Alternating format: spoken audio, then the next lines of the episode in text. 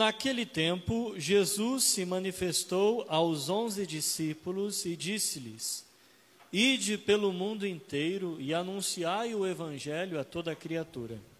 Quem crer e for batizado será salvo, quem não crer será condenado. Os sinais que acompanharão aqueles que crerem serão estes: expulsarão demônios em meu nome, falarão novas línguas se pegarem em serpentes ou beberem algum veneno mortal, não lhes fará mal algum. Quando impuserem as mãos sobre os doentes, eles ficarão curados. Palavra da salvação. Irmãos, hoje nós celebramos a festa de São Paulo apóstolo, da conversão de São Paulo apóstolo. Não é à toa que a providência do Senhor reservou essa data para nós celebrarmos a primeira missa por cura deste ano, porque a minha alma já vem sentindo, irmãos, cheiro de vidas que venha esse ano para nascer de novo. Muita gente vai nascer de novo. Isso é conversão. Conversão é nascer de novo. Paulo, que não tinha esse nome, se chamava Saul ou Saulo no português. Saul e Saulo é o mesmo nome, nome hebreu. Irmãos, ele era um homem zeloso pela lei de Deus. Saulo não era uma pessoa ruim. Saulo não era uma pessoa má. Saulo foi educado na cidade de Jerusalém na escola de Gamaliel, um dos maiores professores da lei, dos mestres da lei em Jerusalém. Ele mesmo disse na leitura que nós ouvimos agora, na primeira leitura. Um homem que ouviu a lei de Deus, era zeloso por ela. Em outras palavras, irmãos, uma pessoa que não era ruim. Porque há quem pense que conversão só precisa aquele que é ruim. O bandido, safado, sem vergonha, a quenga, o noia. Então, esse precisa se converter. Eu não. Eu, eu, eu nasci numa família católica. Eu fiz catequese. Recebi, eu recebi primeira comunhão. Eu tomo hóstia. Eu fiz crisma. Alguns até casaram na igreja, bonitinho, tiraram foto, cortaram o bolo, saíram bêbados da festa. E a pessoa olha para ela mesma e diz assim: Eu não sou uma pessoa má. O senhor está até me dando uma imagem de cinco homens aqui dentro que o senhor vai fazer nascer de novo hoje também, ser batizado com o Espírito Santo. Você olha para si mesmo e diz assim: Eu não sou um homem mau. Realmente você não é. Eu sou um homem honesto e realmente você é. Eu sou um homem trabalhador, realmente você é. Eu sou um homem que eu acredito em Deus, realmente você acredita. Eu rezo em casa do meu jeito. Realmente você reza. Você faz um, um, um, sinal da cruz pela manhã ou à noite antes de se deitar. Diz um Pai Nosso, uma Ave Maria. Mas por causa disso você diz então. Eu acho que não precisa viver enfiado na igreja. Igual a minha mulher, igual a minha mãe, igual a minha sogra, igual sei lá quem você usa como meio de acusação. Porque, claro, o mínimo dessas pessoas é o teu máximo. Então, como você não chega a esse patamar, você desqualifica o cristianismo de algumas pessoas em volta de você que vivem enfiado na igreja. E o Senhor manda dizer: realmente, você não é mal, você é honesto, você é trabalhador, só te falta nascer de novo. Porque há quem pense assim, né, que quem vai à igreja é aqueles que não prestam para passar a prestar. Ah, não, irmão. Não, não, não, não, não.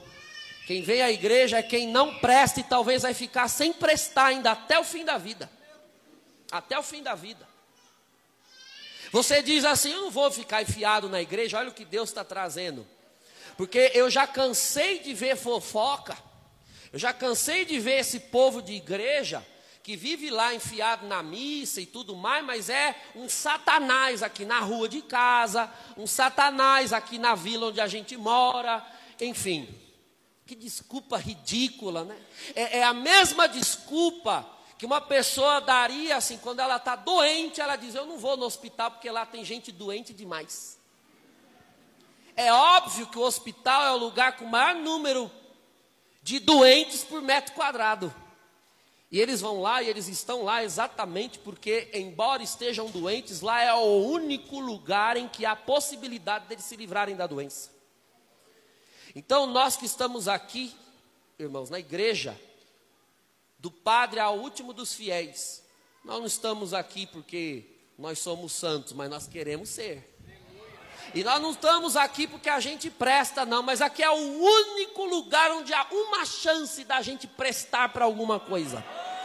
E se você diz assim, né, lá vai esse povo aí, né, que não vale nada, que faz o demônio na vida dos outros, o Espírito Santo te diz: seja bem-vindo, tem lugar para mais um demônio que é você. Tem lugar, tem lugar, você pode vir, tem bancos aqui, se não tem, fica em pé mesmo. A verdade é que Saulo era um homem zeloso, justo, bom, e que achava que não, precis, não só não precisava mudar de vida, como ainda perseguia os cristãos. Perseguia. Veja, estamos falando de um homem que era religioso e, em nome da lei de Deus, perseguia os cristãos.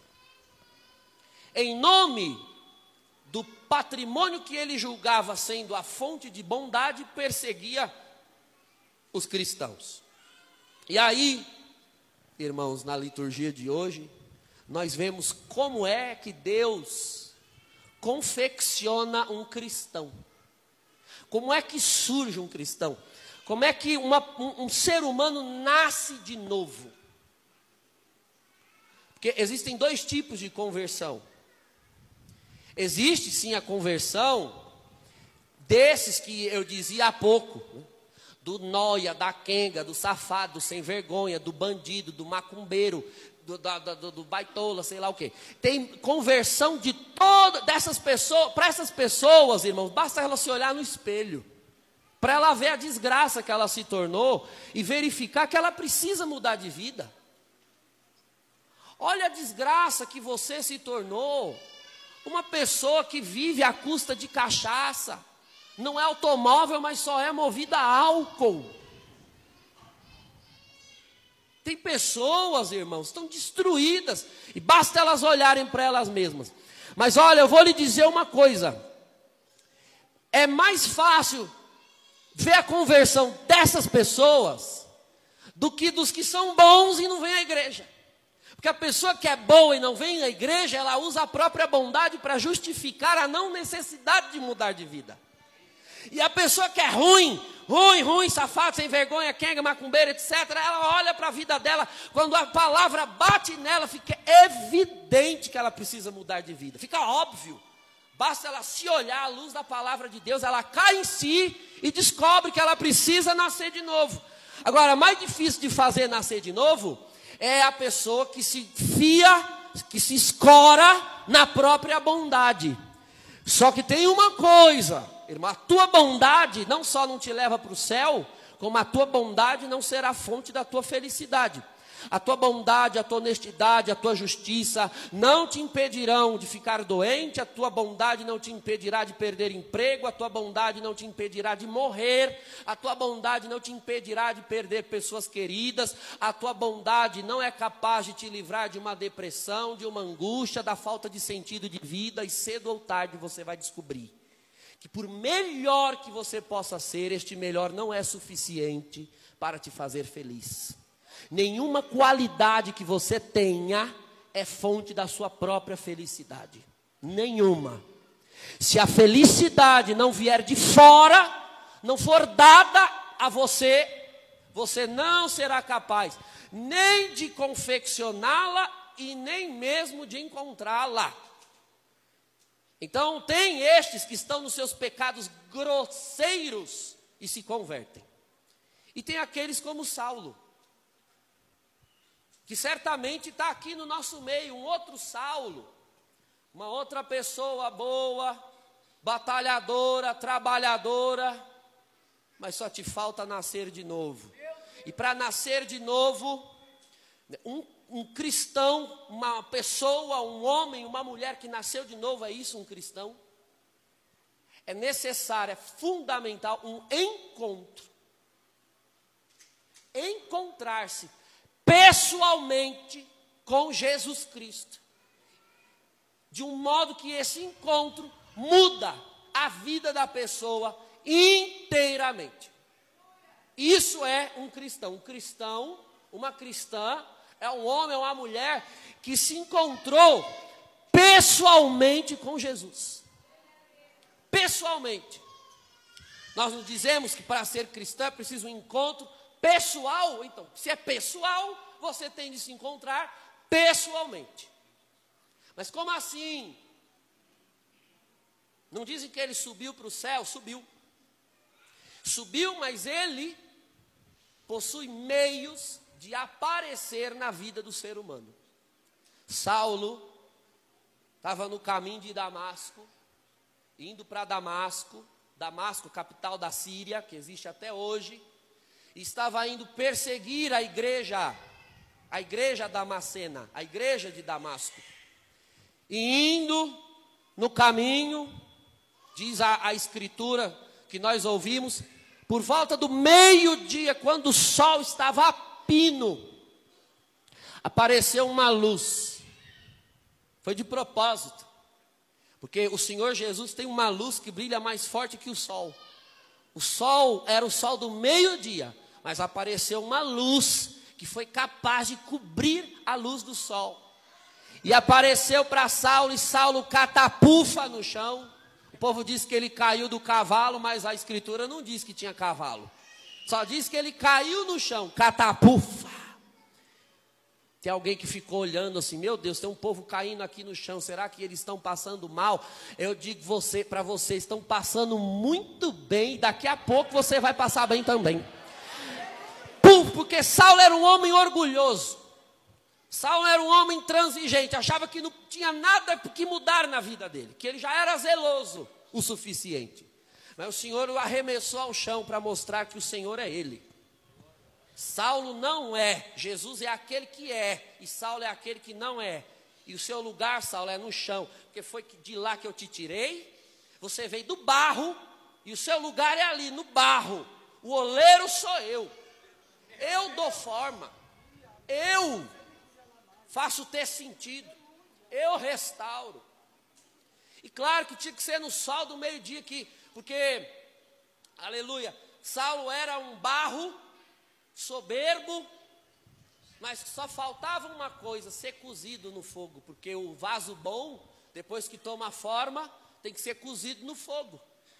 E quando ele é cozido no fogo, você pode jogar a peça de barro de volta na água, se preciso for, ela não se desmancha mais, porque o fogo dá consistência ao barro e enrijece, determina a forma dele.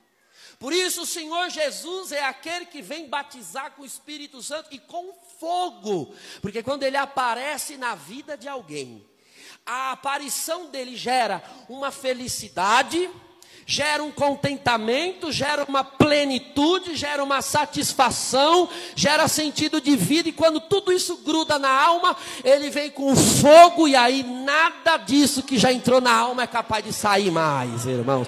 Nós ficamos realizados para o resto da vida, porque o fogo cela no barro da nossa humanidade o dom do Senhor. Bendito Deus. E ali ele apareceu, Jesus. Saulo, Saulo porque você me persegue. E Saulo, do jeito dele, disse: Oxe, eu nem te. Quem, quem és tu, Senhor? Ele perguntou, ele nem sabe quem era, quem estava falando. Como Saulo podia estar perseguindo alguém a quem ele nem conhecia? A ponto dele perguntar: Quem és tu? Se você persegue alguém, você sabe quem é a pessoa a quem você está perseguindo. Como assim? Quem és tu, Senhor? Eu sou Jesus a quem tu persegues. A leitura deixa claro que Saulo não perseguia Jesus, perseguia cristãos. Só que o Senhor Jesus já havia dito lá no Evangelho: quem vos rejeita, a mim rejeita. Quem vos odeia, a mim odeia. Então não venha com essa de que você ama a Deus, mas não gosta de igreja. Porque se você não gosta de igreja, você não gosta de Deus.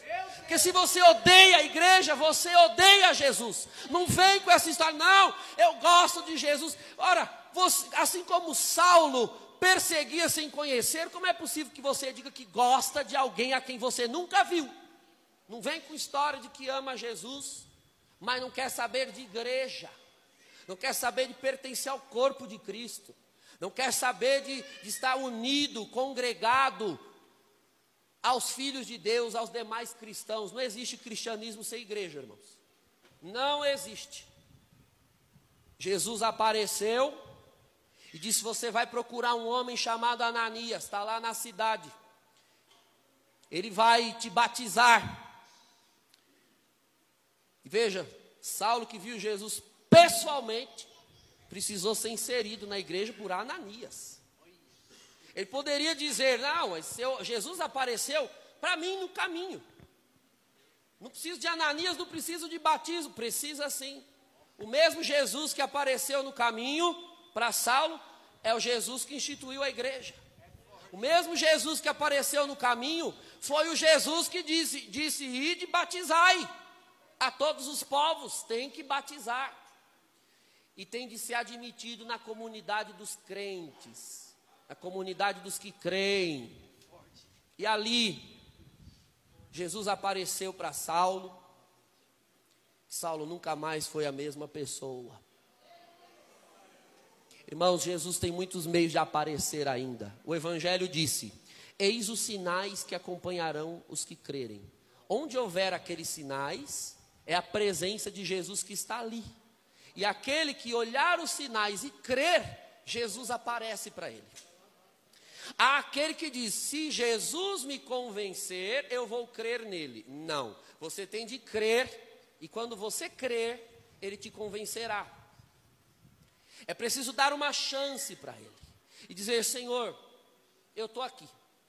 Jesus, a trancos e barrancos, mesmo zombando dessa gente, como o Senhor Jesus falou antes da missa, em revelação, mas o que o Espírito Santo te pede agora, nesse momento da pregação, é que você dê uma chance de dizer: Deus, eu vim aqui, ah, vim Vim porque eu não tinha o que fazer, eu vim porque a pessoa me encheu o saco para eu vir. Eu não sei o que, que te trouxe. Eu vim que eu estou com uma pereba, uma dor, não sei o quê, eu vim atrás de cura. Talvez você até veio pela razão errada, mas a razão da tua vida quer te encontrar hoje. Se você der uma chance e dizer, eu estou aqui, eu estou aqui, e eu quero que se isso tudo for verdade, se essas revelações, se, se esse poder, se isso que está fazendo é, esse povo chorar, esse povo se estribuchar no chão, esse povo ficar doido, se isso é verdade, não fanatismo, então eu estou dando a você, Deus, uma oportunidade de aparecer para mim. Se você pedir isso aí na tua mente, poderoso é o Senhor para ler o teu pensamento e agora mesmo fazer uma obra de vida nova para te transformar. As coisas podem até estar mais ou menos, mas com Jesus elas vão ficar maravilhosas, irmãos. Quando eu digo maravilhosas, eu digo que a nossa alma tem paz no Senhor Jesus. Porque em volta mesmo a coisa vira um turbilhão. Em volta. Em volta tudo desaba e o cristão está lá firme cabeça erguida, dando glória, dando aleluia. Olha, nós cristãos não somos diferentes dos que não encontraram Jesus pessoalmente. A gente também fica doente, a gente também morre e perde entes queridos, A gente também fica sem emprego e não tem um tostão furado no bolso. Para poder pôr uma janela na igreja é dois anos vendendo pastel. Porque nós, te, nós não temos um tostão, mas nós temos virtude, poder. Nós temos o Senhor Jesus. Com janela ou sem janela, a gente vai morar no céu. E aí, irmãos, esse povo não é muito diferente no tipo de vida que leva, mas é muito diferente no, na vida que vive no seu interior. Porque as cruzes elas vêm para todo mundo. A diferença dos cristãos é que depois que você encontrar o Senhor Jesus, você saberá carregar a sua cruz. E quem não conhece o Senhor Jesus é carregado pela cruz. A cruz carrega ele. A doença vem, a doença suga a pessoa todinha. Ela não tem paz, ela chora, ela não vive, ela quer morrer, ela se desespera. O cristão fica doente e diz: Senhor, o Senhor tem poder para curar, está aqui, ó. Se não curar também, tá bom demais. O Senhor pode até levar que eu estou pronto para ir morar no reino da glória. Não tem tempo ruim para o cristão. Tudo vira razão de dar glória. E se você está vivendo uma situação que você não sabe ser grato, está precisando encontrar Jesus de novo, hein, irmão? Está precisando entender o que é cristianismo. Cristianismo não é vida sem cruz é vida que sabe carregar a cruz e não ser carregado por ela, como é o mundo. O mundo, o mundo vai se iludindo. Né? Você que não, não tem uma vida com Jesus, não tem uma vida de oração, não tem uma vida espiritual, você vai se iludindo, vai se entretendo. Sabe aquela criança birrenta que quando a mãe vai falando, eu preguei sobre isso um tempo atrás. Quando a mãe vai falando, aconselhando, ela tapa o ouvido e fica para não escutar. O mundo está fazendo isso. A palavra, os cristãos anunciando com a vida, a gente pregando a palavra, mas aí a pessoa faz nananana de ouvido tapado. Como? Ela vai para balada, que é bem barulhenta, ela não consegue nem pensar. Ela enche o couro de cachaça. Ela entope a veia de droga. Ela mergulha na pornografia, na prostituição, vai se entretendo. É o jeito de dizer: não, não, não, a vida está ótima, a vida é uma delícia. Até a hora que doer. Até a hora que a cruz aparecer. E aí não tem nananana que te impeça de acordar e descobrir que a vida verdadeira é dura. E são os violentos que sabem vivê-la. E o nome da violência dos violentos é Jesus de Nazaré. Poderoso, glorioso. Você não sabe como é bom, irmão, você que ainda não faz parte desse povo, você não sabe como é bom ir passando por prova, não ver uma luz no fim do túnel, mas encher a boca e dizer glória a Deus. E lá na frente, o glória foi tão alto que ele catapufa na parede do túnel e a luz aparece. Porque a gente arruma a solução no peito. E não é porque a gente consegue, não, porque Jesus, na nossa alma, faz a solução aparecer. Então hoje o Senhor diz: deixa de perseguir esse povo, deixa de zombar desse povo, deixa de dizer que esse povo é um bando de véia que não tem o que fazer e está esperando a hora da morte, porque eu já vi gente falar isso. Quem vai à igreja é véia, que já não tem o que fazer da vida, tá, vai se preparar para morrer. Como se você, gozando de saúde, não pudesse morrer ali na esquina. O Senhor pode pedir conta da tua vida hoje à noite. O Senhor pode pedir. E é preciso estar pronto, preparado para o encontro com o Senhor. Pode ter certeza, irmãos, que a minha morte chegará, mas que ela seja causa de dor para quem ficar, porque eu que for, eu vou subir dando mais glória ainda. Aleluia. E vou ó, encontrar com anjos. Eu tenho amigos que desde já, por amor ao céu, desde já eu estou me aplicando em, em torná-los meus amigos para que eu almeje o céu mais ainda. Então tem pessoas que estão lá me esperando e desde já eu já estou me enturmando com eles para o céu me ser familiar. Eu estou me enturmando com uma pessoa chamada Maria de Nazaré, com um homem chamado José o carpinteiro, com pessoas chamadas Pedro, Paulo, Bartolomeu, Judas Tadeu, Matias, Barnabé. Eu estou me enturmando com um homem chamado Pio de Petreutina, Teresa de Ávila, Terezinha do Menino Jesus. Eu já estou me enturmando, porque a hora que eu chegar, eles vão estar na porta para me receber. Santo é o Senhor. O Senhor diz: venha fazer parte desse povo. E eu vou escrever outra história para você. Alguém chegou dizendo: Eu cheguei no fim da linha. E o Senhor fala: Eu tenho mais linha para colocar do teu fim para frente. Santo Deus. Inclina a sua cabeça um momento. Eu quero orar. Aleluia, Jesus.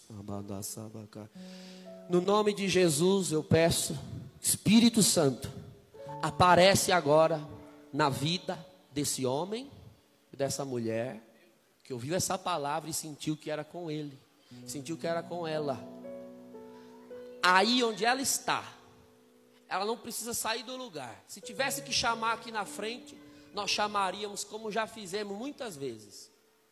Mas ela não tem coragem. A pessoa que está aqui hoje não tem força de vir aí onde ela está, em pé ou sentada, em nome de Jesus Cristo, Espírito Santo de Deus, enche, toca, pesca, traz para o rebanho do Cristo, engorda as fileiras dos homens e das mulheres salvas, e nós damos glória ao teu nome por isso.